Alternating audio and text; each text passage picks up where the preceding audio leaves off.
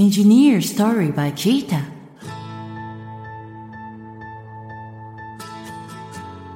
日本最大級のエンジニアコミュニティキータプロダクトマネージャーの清野俊文です。この番組では日本で活躍するエンジニアをゲストに迎え、キャリアやモチベーションの話を深掘りしながら、エンジニアの皆さんに役立つヒントを発信していきます。今回のテーマは会社員としての仕事と個人活動です。はい、今日はですね、まあ本当にプライベートとこう仕事ってところをこうどう分けてやっていくかっていうところをいろいろお話ししていければなと思ってます。本日のゲストご紹介します。株式会社ゆめみの無職やめ太郎さんです。よろしくお願いします。株式会社ゆめみのフロントエンドエンジニアの無職やめ太郎です。はい、よろしくお願いします。今回もいろいろやめ太郎さんとお話ししていければなと思ってます。これまでやめ太郎さんと30代実務未経験から夢見に転職するまでの話や、エンジニアの情報発信と個性についてお話ししてきました。今回はですね、会社員としての仕事と個人活動についてお話ししていきたいと思います。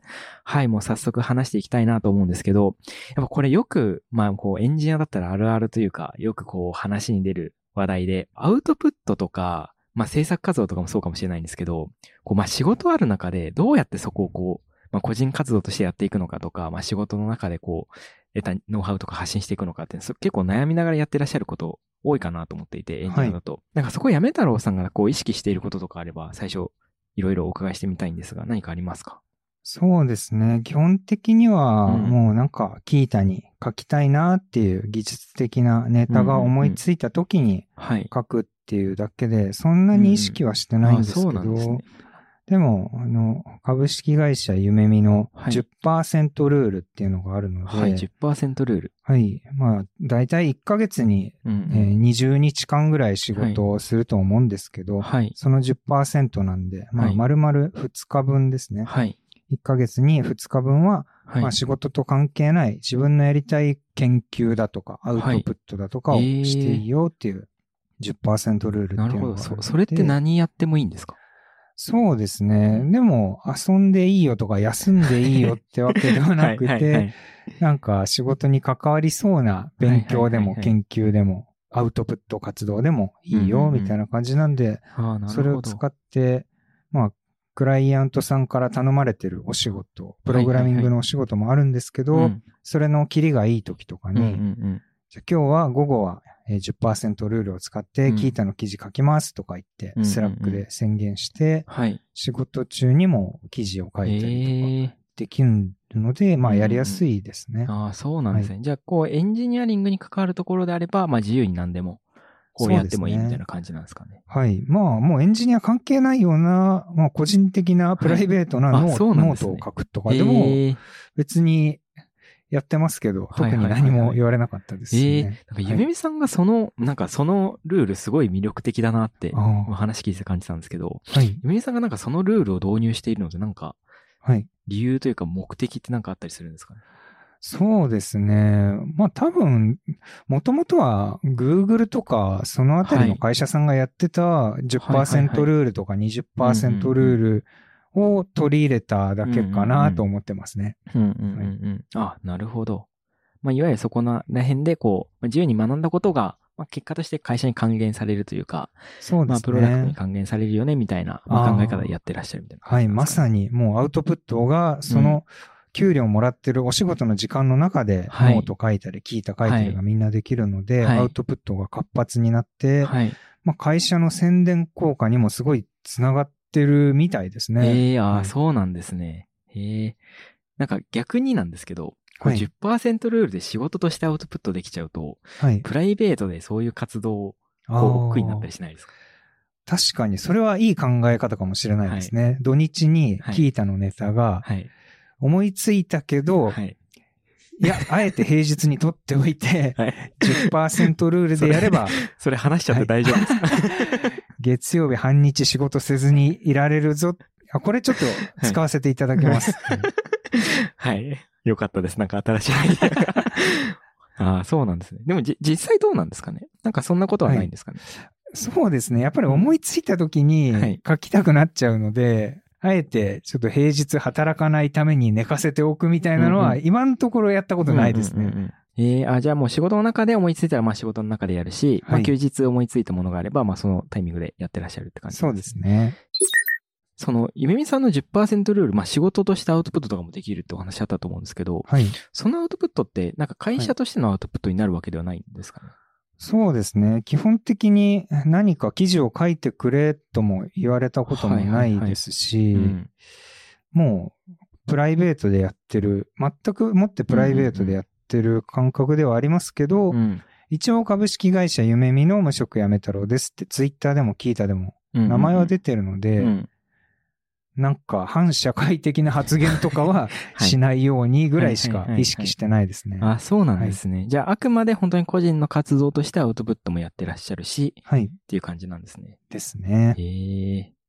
なんか、も、本当に個人でやってる時と、はい。まあ、こう、ゆめみさんに所属してから、はいアウトプットする時で、なんかこう、はい緊張感とか、はいなんかこう考えないといけないこととかって変わったりしました？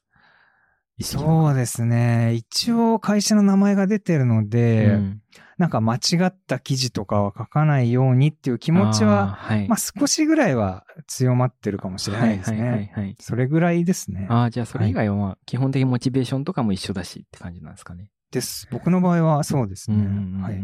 や、なんかその中で本当にやめ太郎さんにキータをこう選んでアウトプットし続けてはいくださってもらえてるのはすごいありがたいなって話聞いて改めて思いました。ありがとうございまありがとうごす。ざいます。はい。まあ今、あの、アウトプットをまあ仕事の中でもうやってらっしゃるってお話あったと思うんですけど、はい。逆にその10%じゃなくて90%の方もお伺いしてみたいなと思っていて、あ、こう、やめ太郎さん、具体的に仕事ってなんかどういうことやってらっしゃるんですかね？あんまり聞いたことないなと思っていて。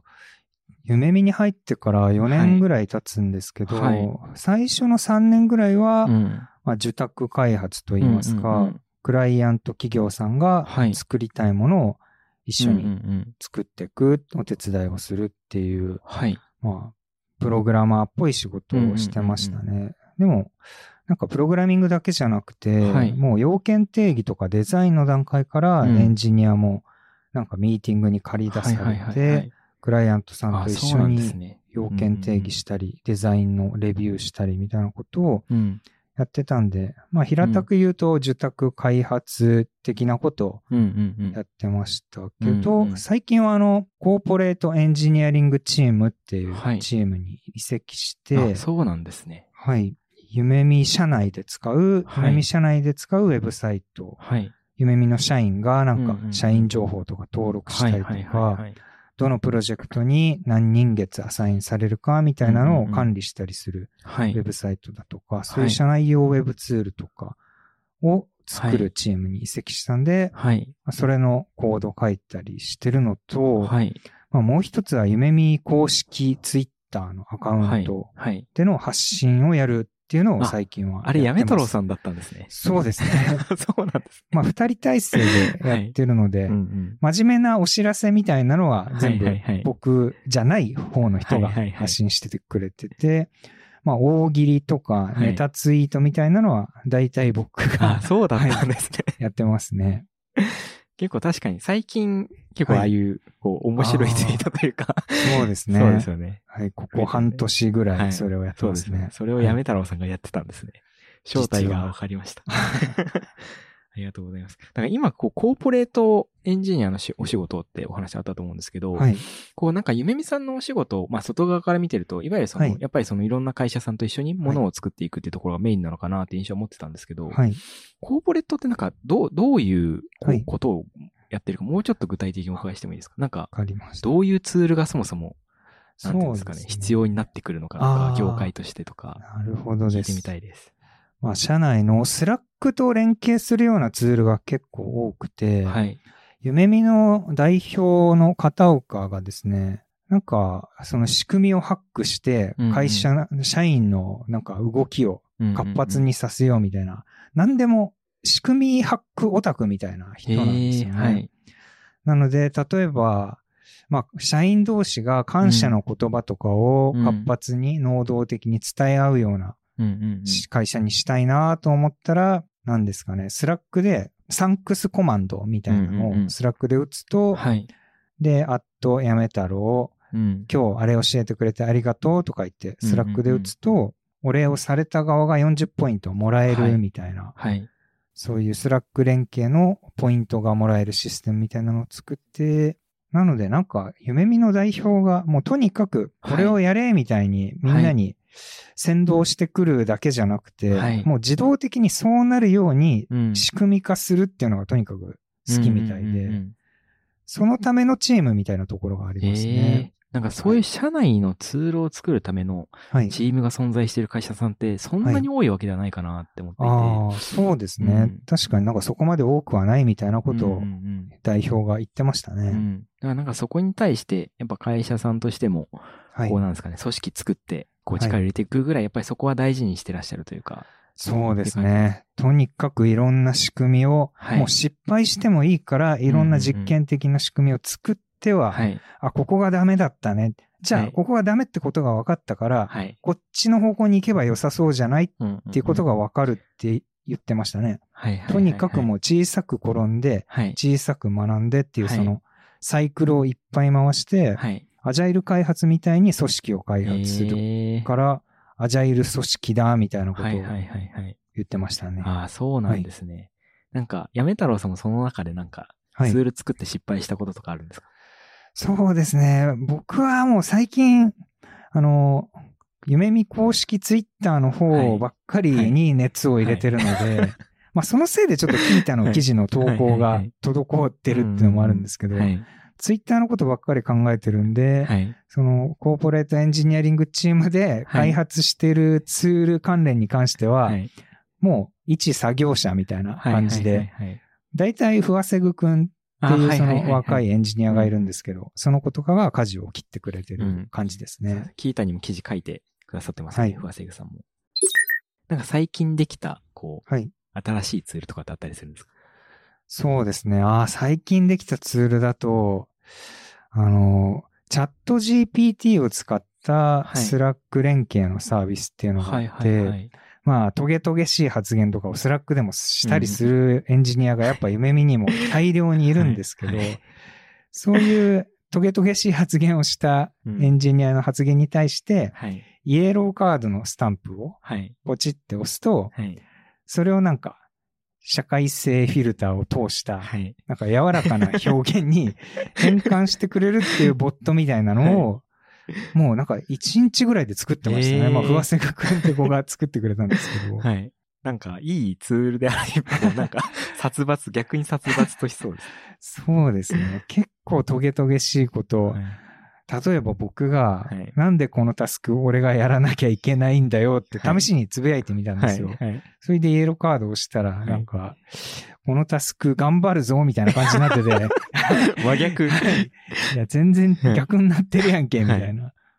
や、でも面白いですね。そうですね。なんかトゲトゲしい発言したのに、はい。ちょっと笑いになるみたいはいはいな。はいはい。あ、でも、あ、トゲトゲしかったかなってスタンプ押された人もうんうんうんうん。楽しみつつ気づけるみたいなのは意外といいかと。確かになんかみんなハッピーになりそうですね。そうですうんうね。ん。ありがとうございます。なんか今こう、仕事の内容のところをお伺いしてきたんですけど、なんかその中で、こう学んだ技術みたいなところもお伺いしてもいいですか、フロントを今、やめ太郎さんやってらっしゃるんですよね。そうですね。うんもうゆめみに入ってからはずっとフロントエンドばっかりで、うんうん。ゆめみに入った頃は、 React も、なんか、自分では書いたことなかったあ、ですそうなんですし、ね。記事で読んだことはあるぐらいの感じで、もともと jQuery とかやってたんですかね？そうですね。前職では HTML、CSS、jQuery と、うんうん。あとは WordPress のカスタマイズとかでちょっと PHP 書いてたぐらいでしたね。なるほど。はい。なので、いわゆるモダンフロントエンド的なうん React とか TypeScript、あと Vue.js はいはいは。はい Vue.js と Next を1週間ぐらい、うんそのゆめみに入る前に、うん。もうちょっと、もう無理やり急いで勉強したぐらいの感じだったんで、うんほとんどモダンなことはできない状態でしたね。なのでそこからゆめみ社でうん、クライアントさんと一緒に仕事していく上で、もうそこで React も、えー、Vue、Next、 TypeScript とか、はいあの、NPM インストールとかもしたことなかったですし、ああ、そうなんですね。はい。そういうモダンなフロントエンドの技術環境は全部はい。ゆめみに入ってから、うんうん。もう若手のエンジニアたちにはい。教えてもらったっていう感じですね。ああ、そうなんですね。キャッチアップ大変だったりしなかったですか？ああ、そうですね。でも、ゆめみ社は、あの、エンジニアがたくさんいるので、はい。あの、 Slack とかで、うんうんうんまあ、とりあえず、自分でググったりして、はい。わからないことがあったら検索したりしてやってみて、それでもダメだってなったら、はい。なんか15分ルールみたいなのがあって、はい。もう15分間進まなくなったら、はい。もう自分で調べるんじゃなくて、はい。 Slack で誰かに質問しましょうみたいな、はい。はい。はい。15, パえー15分ルールっていうのがゆめみにあるんで、うん。もう15分行き詰まったら、これやってみたけど動かへんとか言って、 Slack に書き込むと、はい。なんか教えたがりおじさんたちが、わらわらわらって集まってきて、はい。うんうんまあこれ試してみたとか、はい。調べるときはこういう順序でやるとわかるかもよとか、うんうんうん。あとはもうそれだったら、これこうやるといいよってそのものをズバリ答えをくれることもありますし、うんうんうんうん。だからエンジニアがいっぱいいる会社でよかったなと思いました。はい。なんか、ゆめみさんって、こう、若い方もすごい活躍してらっしゃるなってはい思。ってるんですけど、結構その、はい。レンジというか、はい結構。広めだったりするんですかね？そうですね。若い子も最近特に増えましたね。新卒の社員の方が毎年何十人も入ってくるんで。はいはいはい。まあ若い子は18歳とかの子もいますし。18歳そうですね、うんうん新卒の子もいっぱいいますし、でもなんか40代とか50代の人もそこそこいるので、あ、そうなんですね。はい。かなりばらつきありますね。うんうんうん確かに、そんぐらいこう、グラデーションがあると、やっぱこう、はい教えて、こう、成長してみたいなサイクルがうまく回っていきそうですね。そうですうんうね。んこう今、その、まあ、お仕事のところいろいろお伺いしたと思うんですけど、まあ、はい個人の活動のところもお伺いしたいなと思っていて、はい。結構、やめ太郎さん、いろんな、こはい。うメディア使って、やっぱ個人的な、まあ、 Qiita も使ってらっしゃると思いますし、まあ、ノートとか、あと、 stand.fm とかもやってらっしゃいますよね。ああ、そういえば、一時期やってましたね。前やってましたよね。はい僕聞いたことあるんですけど、なんかそういうこう活動みたいなところって、具体的になんか、どういうことを意識してやってるのかとか、なんかどういう、はい。あの、使い分けしてらっしゃるのかみたいなところをお伺いしてもいいですか？なるほど。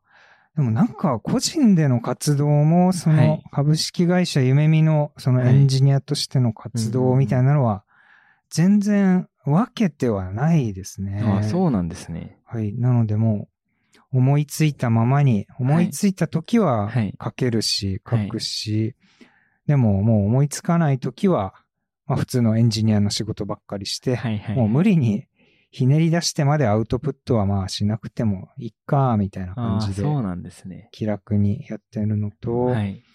メディアの、その発信するメディア、 Qiita とかノートとかの、まあ使い分けは、まあ基本的には全部 Qiita に書くって感じですね。うんうんうん。でも、さすがになんか技術的な内容を一切含んでないとかだと、うんうんうん Qiita さんのガイドラインになんか抵触しちゃうので、うんうんうんそういう人生ネタみたいな技術全然関係ないやつはノートに書く。あとは何でも思いついたことはツイッターにつぶやくみたいな感じですね。ああ、そうなんですね。はいなんか一番力を入れているメディアって何になるんですかね、ズバリ。そうですね。1年前ぐらいまでだとはいもうとにかくキータだったんですけど、はいうん今はもう技術記事というよりは、はいあの、夢見の公は式ツイッターのことばっかり考えてますね。ああ、そうなんですね。はい。なんか具体的にどう、どういうことを考えていらっしゃるんですか？そうですね。まあ、考えてると言いつつも、なんかはい戦略みたいなのを練ってるっていうのは全くなくて、はい。もう思いついた面白いなっていうことを、はい。もう不謹慎な内容であろうが何だろうが思いついたまま、はい。夢見の公式ツイッターにはい。突っ込んでやれみたいなはい。感はい。じですね。はい。はい。ええじゃあそのネタをずっと考えているみたいな感じですかね。そうですね。一応、僕、毎朝のはい1時間ぐらい散歩してるんですけど、はい。はい。はい。その時になんか音楽とか聴きながら散歩してると、はいはなんか散歩してると脳が活性化するのかわかんないですけど、リラックスするのか活性化してるのか、なんかいろんな妄想が膨らんできて、はい。はい。なんか例えば、クレジットカードを入力するうん。ウェブ上のフォームに。シェアっていうシェアボタンがついてたら、それシェアされちゃうからとんでもないことになるよな、とか、はい。そういうバカみたいな発想が、はい。なんか、なぜか不自然と浮かんでくるんですよね。で それを、とりあえずはい会社の企業の公式ツイートにはい。はい。はい。投稿しちゃえみたいなことをはい。はい。はい。やって、社内の人からうんちょっと怒られて、みたいはいな 怒られてる感じですね。